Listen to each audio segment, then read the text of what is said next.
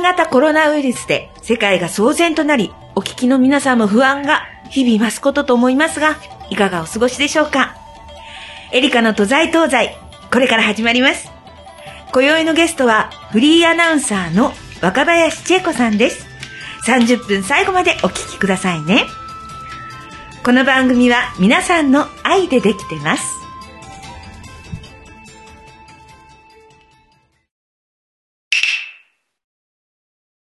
さて、本当にね、コロナでね、大変な世の中になって、もう暗いムードとかね、もうちょっと、心がね、病んでいきそうな季節っていうかね、そういう時期になってしまったんですけれども、まあ今日はですね、なんと、フリーアナウンサーの素敵なお花を呼んでおります。えー、ね、アナウンサーの方というとね、大体、えー、男性だとソフトな方、頭がいい、そしてスタイルがいいっていうもうイメージがあるし、女性の方は明るくて、もちろんスタイル抜群、そして美人っていうね、えー、そ、そこに付け加えて頭がいいというね、もう本当に憧れの職業に選ばれるわけですが、今宵のゲストの方もその中のお一人です。青山学院女子短期大学英文学科卒業。すごいそこから来るか。イベント、そこから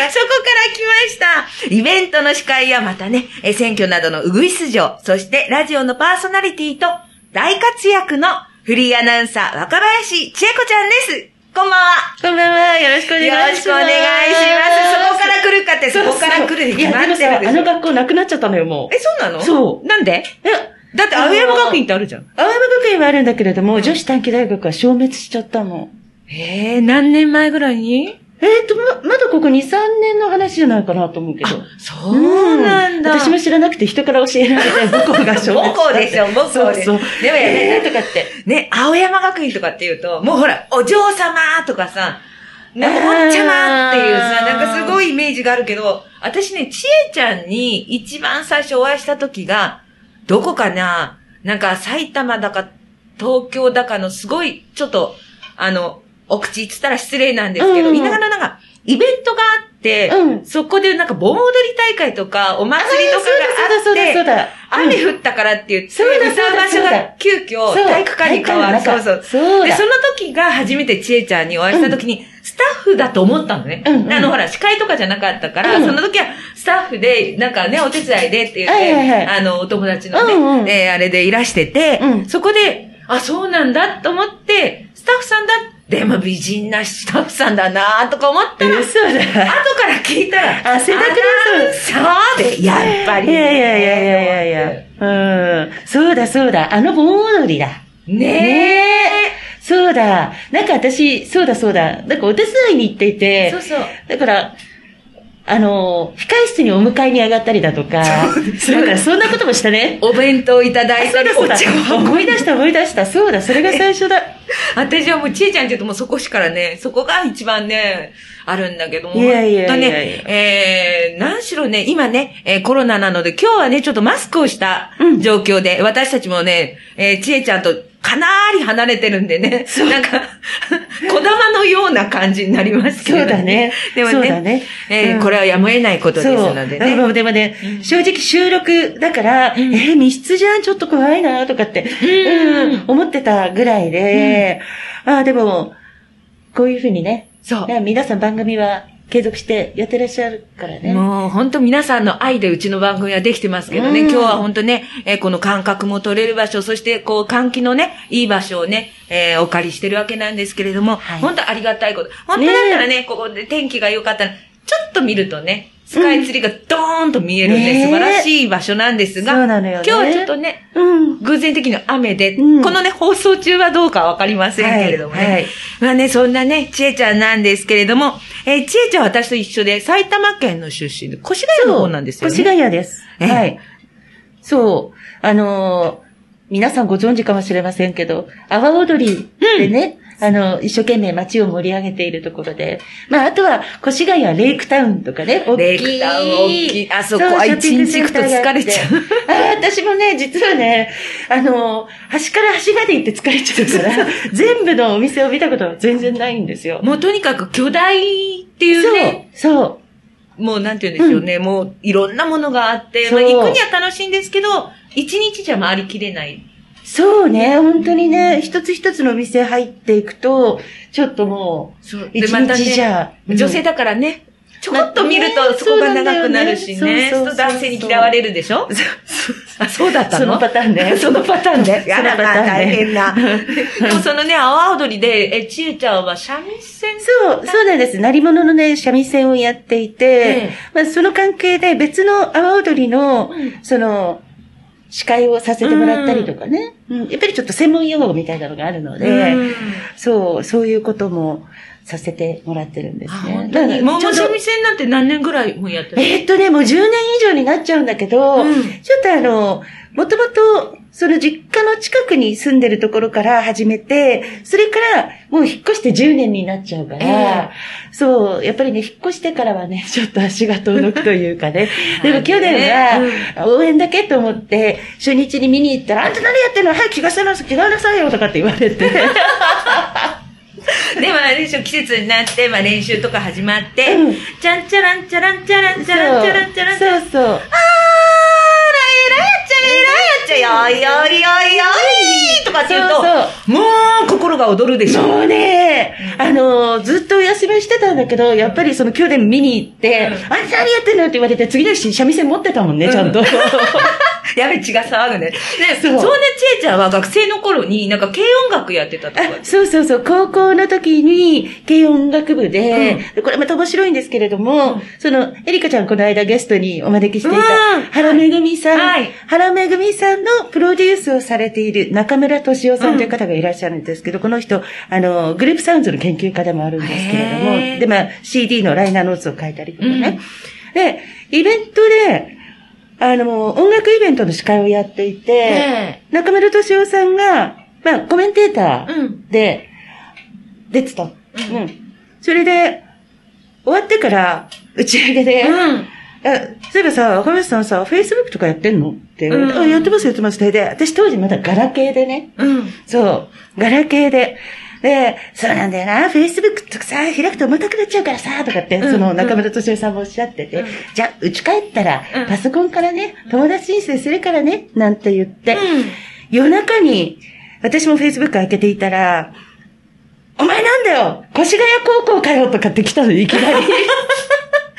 そこで初めてセッティングができるっていうね。えーとかって言って、うん。で、あ、本当だ。あ、中村さん、越谷高校なんですねって言ったら向こうから、俺は軽音楽部だったんだけど、お前は？って来て、え、私も軽音楽部ですみたいな。あの、年で言うと。すごい偶然がそう年で言うと、15、6歳、も、もっとか。違うから、全く全然重なってないだ。そう、全然重なってなくて。へでー、まあ、その、中村敏夫さんがプロデュースされてるのが、原めぐみさんそう、先月ね、ゲストでいただいたもう本当に。そう。そしてもっと面白かったのが、その会場に、実はあの、五大五の、えー、浅野高美さんっていううん。方がいらっしゃる、ギタリストの方がいらっしゃるんですけど、その方がまた五大五とは別に持っているバンドえのメンバーで、川崎博之さんっていう方がいて、それが、エリカちゃんのお店のすぐ近くのライブハあウスの。経営者なんですよ。あそうなんですか。あの、で、五大五の、あの、正式メンバーではないんですけど、うんサポートドラマで入ったりとかされていらっしゃるんですね。で、その方もその会場にいて、うんで、川崎くんはっていう話になって繋がったら、これまた越谷高校軽音楽部すごい、の先輩あの、だったって越ことが分かって谷高校って素晴らしいですね。この、なんていうんです年齢がね、例えばほら、三つ、ね、上下三つぐらいだったら付き合いがあるとは思うんですけど、うんそれがなくって十いくつ一回りで絶対会ったことないっていうのが世に出てからね、あの、社会に出てから、うん。それで繋がるってそいうね。う。その音楽イベントの中に3人もいたっていえ、そこの軽音楽では、ちえちゃんは何してたの？私はキーボード、子供の時からピアノをやっていたので、うなん。だうん。でもキーボードに乗り換えたのは、それこそ、あのー、五大五のね、うん。ミッキー吉野さんとか、うん。あの、モンキーマジックの出だしのところからも痺れるでしょあれを聞いて、うわー鍵盤楽器ってさ、クラシックだけじゃなくて、こんないろんなことできるんだなとかって思って、憧れだったわけですよ。じゃあ、なんでその音楽に進まないでフリーアナウンサーっていう道になったの？あ、あのね、うん一応あの、えっ、と、短大卒業するときにフリー、あの、アナウンサー試験を受けてたんだけれども、えっ、とね、短大だと事務職採用だったのね、当時は。うんで、うんアナウンサーになるには、本当に地方局に行ってなるか、コネクションがあるかどうか。うん。リアルな 業。界の本当にそうなの。ね本当にそうなんですよ。そう。それでまあ、あのーちょっとまあ無理っぽいなっていう感じで、うん。でも実は会社入ってからも、う最初に入ったのはワーナーミュージックジャパンっていう会社だったんですけれども、ね。そう。たまたまね、なんか滑り込んじゃったの。ひどいの、締め切り、うん締め切り日の今日は午後5時で締め切りますって書いてあって、一応出しとく？みたいな感じで、締め切り5分前に会社に行って。郵送間に合わないからか5分前に出しに行。バタバタな。でもそれが合格になって。あ、そうそうそう。でも、その一番最初に、その仕事、イベントとかでね、お仕事した司会とかの番組とか、なんかイベントとかって。それはね、あの、実は短大の時に、放送研究部にも在籍、うんいくつも在籍しててね、忙しかったんだけど、放送研究部にも在籍していたので、あ当時、あの、女子大生 DJ みたいなのがあったブームの直後ぐらいだったから、アルバイトがいっぱいあったんですよ。っていうか、なんかね、聞いてる方は、ああ、あの時代かなっていうと。そうそうそう年齢分かっちまうなっていうね年齢分かっちゃうかと思いますけど。そうそう。そうなんですよ。そういうのですごくね、アルバイトがたくさんあったんですよ。だから短大の2年間も結局そういう、あの、まあ、アルバイトを、うんうん、させてもらってたので、いきなりじゃなかったのね。なるほどね。うんじゃあもうそういうふうなね、下積みとかいろんなことがね、あったからっていうことなんですけれども。そうそうスキー場の DJ とかね、バイトがあったんですよ。っていうか、あの本当に、あの、リスナーの皆さん、お分かりですか？あの、昭和の良き時代ですね。ね本当ですね なんかバブルのちょい、うんちょいぐらいかな、みたいなそうそうそうそう感じなんですけど。うんね、でもね、私たちもね、えー、こう、経験も、年齢とともに、そうですね。引き出しもたくさんできて、うん。豊富になってきてっていう風な積み重ねもあってってことがね、本当、えー生きていく中では大事なことでね、ありがたいななんて私も今ね、振り返ると思うんですけれども、ね。でもまあ、ね、この度先ほどからもずっと言ってますけど、新型コロナウイルスでね、私たちに限らずね、えー世界の人々が初めて経験しているような今、大問題が発生してて、もう本当自粛とか、ね、緊急事態宣言などでね、もう本当不安だとか悩みだとか、うん主婦は主婦なりの、うん旦那さんは旦那さんなりの、一人身のね、方は独身の、もういろんなこと、もう子供たちもあると思うんですよね。えー、それをね、今日は、ちょっとちえちゃんと一緒に、えー、特別ゲストの、墨田区議会議員、墨田オンブズマン代表、大瀬康介先生に、いろいろと伺ってみたいと思うので、ぜひ、ちえちゃん、ね、先生に教えていただいて、はいはい私たちの明るい未来に、ね、なるように、まず今、ここの土台を聞いてみたいと思います。はいお付き合いください。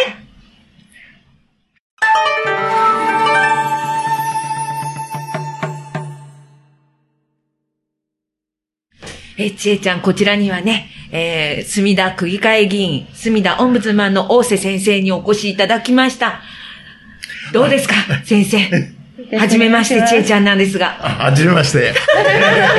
中田区議会議員の大瀬と申します。よろしくお願いします。番組的にはね、大瀬先生にはもう二度ほど、そうですね、ね。ゲストでお越しいただい一年くらいて。前そうですね、ええ可愛いね、坊ちゃんと一緒にね、来てくれてっていうね、ええもう本当いつもお世話になってありがとうございます。藤田さんありがとうございます。え今回はね、このね、えーコロナの件で、えーちょっと、私たちは、本当テレビでしかちょっと情報がわからないっていうのとか、いろんな悩みとかもあるので、その辺をちえちゃんとね、二人で先生にちょっと伺って、はいこのリスナーの皆さんにね、えーこういうことなんだよっていうことをお届けできたらなと思ったので、お忙しい中、はいあの、来ていただきました。す何でもいません。はいよろしくお願いします。はいあの、ウイルスっていうのは丸い形をしてて、で、そこにこの、まあ、あの、スパイクっていうね、突起があるんですよ。はい。で、突起の先がこう三つに分かれてて、その一つが人間の、ええまあ、細胞にですね、くっつくんですね。この人間の細胞の中にもレセプターという部分があって、そこにピタッとはまると、その中にこうウウイルスが感染して、で、その中でウイルスのコピーをどんどんどんどん作っていって、それがどうなるかというと、まあ、全身に回るわけです。はい。全身に回って、で、今度、人の体液ですね、唾とか、ね、この目やにとか、あるいは汗とかね、ああいうものに混ざって、いろいろ拡散されちゃう。それを触ったりとかですね、やはり、まあ、咳やなんかのこうしぶきを受けた人が、そのしぶきというのが何かに付着するとですね、それが感染の原因になるんですね。で、それを予防するには何かというと、この皆さんあるように、まあ、アルコールで消毒するとですね、この、細あの、ウイルスっていうのはね、単体で生きていけないもんで、必ず油とかね、人間の皮脂にくるまれて出てくる。あるいは唾液なんかにくるまれてくる。だから、石鹸で洗えば、その皮脂がこう破れちゃうんで、すぐ死ぬ。そうですね。あるいは、うんこのね、ここにあるようなアルコール、除菌用のアルコールを使うと、アルコールでこすると、その、かまあ、保護されているものが失われるんで、すぐ死ぬんですけれども、ただやっぱり体に入ってしまったものは大変なんです。あの、レントゲンとか MRI を通るとわかるんですけど、このレントゲンを通るとですね、肺がね、真っ黒に見える。はあ。これなぜかというとね、中に水が溜まっちゃうのと、ええあと、肺のね、この細かい繊維、繊維質になっちゃう。だから、あの、感染すると必ずっていいほど、間質性肺炎になる。で、この間質性肺炎って怖いのは、あの、最終的にはやっぱりね、この、要は酸素をこう、まあ、つけてないと、もう息苦しくて、しょうがなくなって、で、やがて、まあ、あの、呼吸できなくて死ぬんですよね。で、このウイルスの怖さは、感染してすぐに、この肺全体が炎症を起こして、肺の機能が失われた同時に、水が溜まっていくんですね。うん。だから、あの、酸素吸入しているように見えるんだけれども、その中にはもう鼻から管を通して肺の中に入れて、で肺に溜まっている水を取りながら酸素を供給しているわけですよ。だからその酸素を供給する装置が足らないとなると、それをね、使えない人たちっていうのはみんな死んでいくという恐ろしい病気なんですよ。じゃあその、自粛とかね、あって、まあ、自粛しなさい、手洗いなさい、うがいしなさいっていう、もう根本的にもそれはもうすごく必要なことっていうのはあるんですけど、まあ今、3密やめましょうって言っても、どうやってもやっぱり世の中生きていくためには、電車もう3密になるところもあります。駅降りたらそうなってるところは、仕事場でね、どうしてもこういうふうな何十人が働いている、例えば工場とか倉庫なんかは、絶対こう、なんて言うんでしょうね、離れられないことってあるんですけれども、もうそういうところなんか本当に大変っていうか、考えなくちゃいけないですよね。ね、あの、私も、まあ以前ね、サラリーマンをしてて、で、まあ大企業にいたことあるんですけど、まあその会社とかに聞いてみると、あの、今はやっぱりもう本当にテレワークになってると。うんで、基本的にはあの、まあ家で仕事をできるところは仕事をするんだけれども、ただやはり、こう、みんなで共同作業とかね、そうですね製造業とかって製造ラインってあるんですけど、あれが、まあ今ほとんど止まっちゃってる。あだから一番怖いのが、今、あの、日本に、まあ、自動車会社8社あって、8社が全部止まってるんですね。ーそうですね。そうすると、そこで働いてきた人たちの、が、やっぱりね、正規労働者であれば、まあ、会社が面倒を見るんですけど、非正規とかね、あるいは、まあ、機関校とか、まあ、そういう人たちがですね、首切られちゃう恐れがあって。まあ、派遣とか、アルバイトか、とか、うんパートさんとかのことですよねそうでも、じゃあそう、首切られましたって言って、で、まあ、この度ね、一律お一人様10万とかっていう金額も政府から出ましたけれども、まあ、それ一時金としたって、これが長、コロナが長引けば長引くほど、仕事だって今度見つかりづらくなってくるわけじゃないですか。本当に、もう、実際、私はね、イベントの司会とか、それこそあの、3月に、えーオープンする予定だった、うん。オリンピックのとある施設の、うん。まあ、要は、その、開所式の式典の司会だとか、まあそういう仕事を請け負っていたので、もう本当に全部何にもなくなっていて、この先10万をもらったところで、どうやって仕事を見つけていったらいいのか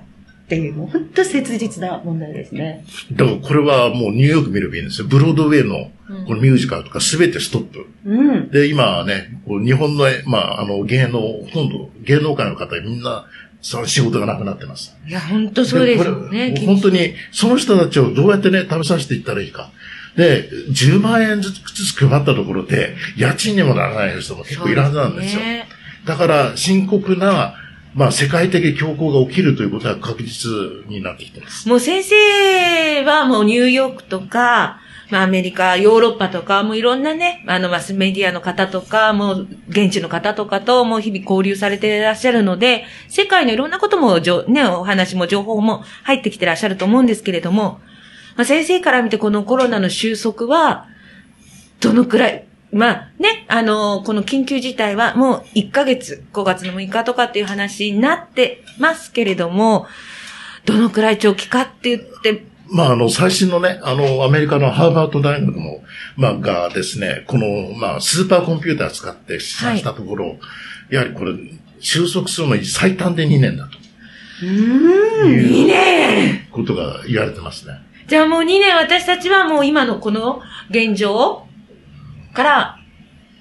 まあ離れられないっていうか我慢するっていうか、だけど、2年の間このまんまだったら私たち本当にみんな仕事だってできません。テレワークでね、お金も削られてます。じゃあ働きたくても働けません。物はありませんってなったら、どうやって生きていけばいいんでしょうに。だから最終的にはこれはね、あの、日本という国家が国民を守らなくちゃいけない。だから、国家がですね、やはりね、もう国債を発行するな何なりして、資金を調達して、で、やはり困った人をね、救っていかないと、これ無理です。うん今までは、今までのね、あの、まあ、新山不況にしろ、ああいう時は大企業がプールしてたお金があったりとかね。あるいは、この夜の世界で水商売をやって、ね、食えてた人たちもいるし、そういうのがあったんですよ。うんだから、まあ、その時に、こう、不況になって何が起きたかというと、タクシーの運転手になったりとかね。うんああいう人たちが、まあ、夜の世界で稼げた。そういう時代があったんだけど、この夜がダメ。ね、お客さんの接待もダメ。だからこそ、この国家が、ちゃんとやはり国民を守っていかないとダメなんです。だからもうアメリカのね、あのもう、まあ本当に政権はもうお金をこうすぐに、もうばら、あの、払ってますよね。うん。だから日本はそれをやる必要があるんだけど、ものすごくお遅いんですね。いや、本当遅いと思いました。だってで、すよね。正直、本当にね、食べられない方もいらっしゃるわけですよ。まあ、ね、夫婦でいる、家族でいるっていう方と違って、一人身の方、ね、独身の方なんかだと、アルバイトで生活してる、生計立ててる、派遣で生計立ててるっていう人なんかは、もう正直、その日いただいたお金で今一生懸命生きて頑張ってらっしゃる方ですよね。そこが全部ストップになったら、家賃どころじゃない。食べることすら難しいわけですよ。いや、本当そうですよ。だから今、うん普通のスーパーなんかも買い物行くと、もう3密になってどうの時間を皆さん主婦の方も考えて動いてらっしゃいますけど、どこが多いかって言ったら、割と100均が多いんですよ。食べ物とか少しなんかね、あるね。ああ、そうね。ふりかけとかさ、うんこう置いておけるものって100均でも今売ってるじゃないですか。そうそうそう。これもあるにみんなね。あと、もう子供たちも部屋の中に閉じ込めておくのが限界で、結局はご家族皆さん連れだって、そう100均がテーマパーク化してるっていうね。だから、え、ちょっと子供そんなゾロゾロ連れて、え、大丈夫だよとか私なんかね思っちゃうんですけどね。だから一番ね、最初にやるべきことっていうのは、消費税10%をね、やめることなんですよ。やめる以上にかんし、まあ消費を増やすには、消費することによってね、5%なら10%なら逆にもらえるというふうなシステムをしないと、やっぱりお金というのはね、行き当たらないんですよ。だから逆を、逆消費プラス税みたいなものを作っていかないと、そういう人たち救えないですよね。食べるものを買おうと思ったら補助がね、半分出るとか。そうやってくると、この人たちは本当に困ってるんだっていう人がはっきりするじゃないですか。ただ一律に配っても、ね、儲かってるところもあるわけですよ。そうですよね。うん。ね。儲かってるとか、例えばスーパーとか普段の売り上げを超えるような勢いで売り上げが上がってるんだから、そういうところもあるうんってことを考えるとね。いや、本当にね、もう、ちえちゃんも女性だから買い物行くしうん、私も主婦だから買い物行くしってなった時、本当いろんなこと、外出て考えさせられることって、ありますね。いっぱいありますよね。普通に、あの、いきなり物がね、今まで例えば、110円だった。100円でね、えー消費税入って110円だった。いきなり、え、300円？ここで商売する？みたいなうんところがあったりとか、うんで、行きたくても、まあ、スーパーは閉まってます。ね、じゃあ時間でこうですとかって言って、ねお外で食べるっていうことは今すごく非常に難しいから家で食べる？に対しては今度、買い物しなくちゃいけない。だけど今度、家にいればいるほど、電気代もかかります、ガス代かかります、水道代かかります。今までの光熱費以上なものがかかって、それで収入が伴わないっていうお家たくさんあると思うんですよね。だからこそね、この電気代とかをうんね、一度免除するとかね、そういう方法をして財政出動しないと国民を救えないと思いますよ、これは。そう思う。あの、稼ごうと思ったって出られないでしょ。稼ごうと思ったって物が動かないでしょ。だって世の中失業者だらけになりますよね。だからこそ世界恐慌が起きるということなんですよ。うんで、これをやるにはやはり政府がやっぱりね、もうものすごい大財政出動と、で、終わった後には、ものすごいやはりね、もう市場に資金を供給してですね、もう活発な経済活動を起こさせないと無理ですね。しえちゃん、どう思います？うんちょっとまあね、あのーそうでなくても、その、もう今コロナうつっていうね、言葉があるぐらいで、私もこれから先のことを考えると、もう不安で不安でたまらない。だけれども、その、自分一人のことだけではなくて、その、これから先、その国家がきちんと存在していくのとかね、社会がきちんとう、んその、規律を、うん、持ったまんま、進んでいくことができるのかとか、本当になんかこう重大局面なんだなっていうことに思いますよね。だから、これが、まあね、皆さん何とか食べるもの食べられてるからいいんですけど、飢えてきちゃうと、どうなるかってことなんですね。飢えて食べるものがない。ね、そ、そしてまた食べるもの買いたくてもお金がないっていう人たちが大勢になってくると、やはりこのね、あの、もう昔の戦争が起きた状況に逆戻りです。はい、なんかね、こう、収束、収束に向けてって、まあ、薬が、ね、劇的に効く薬が開発されるとか、うんそういうことがないと、本当にまた2年、3年、この状況が続いちゃうなって。まあ本当にあの、このね、3月の時点、1ヶ月後ね、来月またこの番組を放送するはい。頃っていうのは、また違った状況にもいろいろ変わるかと思うんですけれども、えーまだまだ先生にも伺いたいこともありますし、ちえちゃんからもね、質問があるかと思いますけれども、またこの続きは次回に伸ばして、はいこの1ヶ月でどうなるかっていうね、ところがありますが、ね最後にちえちゃん、うん。あのー新型コロナウイルスの件なんですけれども、私の実家のすぐ近くに住んでいる、はい。元の会社の上司に当たる方が、新型コロナウイルスに感染して亡くなられてしまったんですね。本当にこう、もう他人事ではないし、もうそこかしこに、あの、危険があるんだなっていうことをね、改めて感じたんですよね。だから、もう本当に今は、あと、もう少し、もう少しがいつまでかわからないけれども、今が我慢のしどきだと思うので、本当ですね、ね。気を引き締めて、ね、皆さんもお過ごしいただきたいなと思ってます。はい。ありがとうございました。大瀬先生、最後に。私からはですね、これはもうう本当に、まあ、1929年の世界大恐慌のね、それよりももっと大きい影響が出るかもしれません。で、これがですね、えー必ずもね、悪いことで終わるとは思いません。えーこれが終わった段階では必ずね、良くなります。だから、これね、この段階で苦しいからって言って死んじゃったりとかね、自殺するということはぜひだけやめてください。必ずね、ここを乗り越えれば、いいこと、新しい、ね、明るい未来が出てくるはず。本当ですね。こういう世の中ですからね、下を向くよりか、いつもお空を見て、龍雲様に会ったりとか、法皇様に会えるよう、上を向いて歩こうじゃないですかっていうことですね。もう皆さんとにかく今はお気をつけいただきたいと思います。本当に先生ありがとうございました。この番組では皆様からのお便り、そしてまたメールをお待ちしております。宛先はエリカ都在東西アットマーク gmail.com まで。よろしくお願いいたします。皆様からのコロナの質問やいろいろな情報お待ちいたしておりますのでよろしくお願いいたします、えー今日もねお時間となりました、えーどうか皆さん命を大切にあなただけの命ではないです。愛する人すべての方の命なんです。十分にお気をつけください。